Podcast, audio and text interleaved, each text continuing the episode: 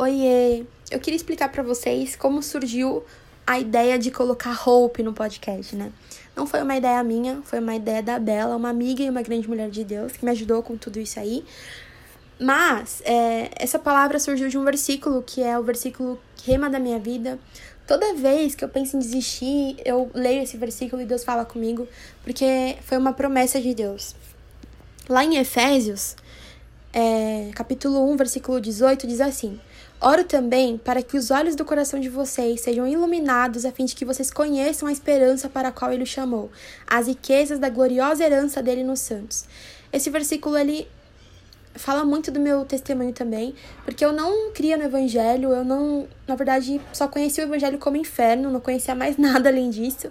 Eu não cresci numa família que é, tivesse o costume de ler a Bíblia ou o costume de ir para todos os cultos. A gente tinha minha avó, que era bastante religiosa, mas assim, o costume realmente de se envolver com Jesus, de orar, de não tínhamos isso, pelo menos na minha casa não tinha isso.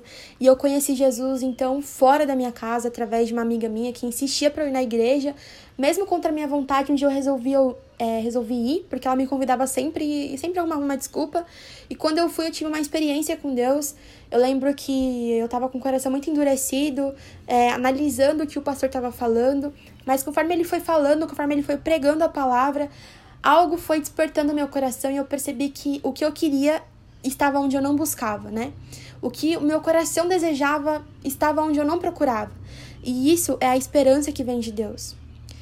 A esperança que vem de Deus é diferente da esperança que a gente costuma procurar aqui na Terra. Porque a gente costuma desejar, a gente costuma querer muitas coisas que vêm de uma busca da nossa alma, mas a gente não encontra justamente porque a gente procura em coisas que são limitadas, em coisas que são abaláveis. Mas a esperança do céu é uma coisa que é inabalável, não tem como alguém tirar de você, não tem como uma circunstância tirar de você, porque é dada por Deus. E Deus não se deixa abalar pelas circunstâncias.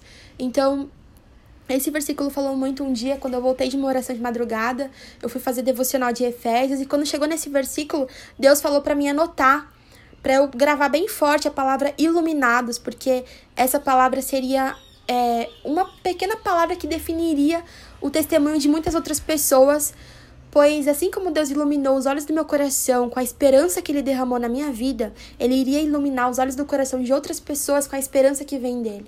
E eu fui chamada para isso, para falar sobre essa esperança, para falar sobre as promessas do Senhor, sobre o amor do Senhor, sobre as boas novas que é o Evangelho. E eu tenho certeza que com isso a sua vida vai ser transformada através da esperança que vem de Deus.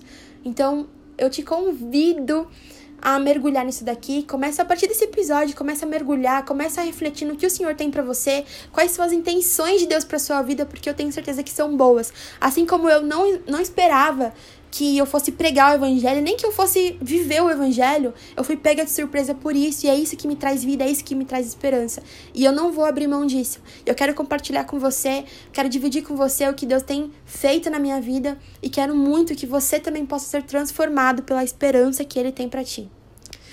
Se você puder fazer algo hoje antes de você encerrar o seu dia, eu diria para você conversar com Deus e perguntar para o Senhor: Deus, qual a esperança que você tem para minha vida? O que o Senhor tem esperado? O que o Senhor tem ansiado fazer na minha vida? E eu tenho certeza que Ele vai te responder e que a resposta dele vai trazer esperança para dentro da sua alma, para dentro do seu coração.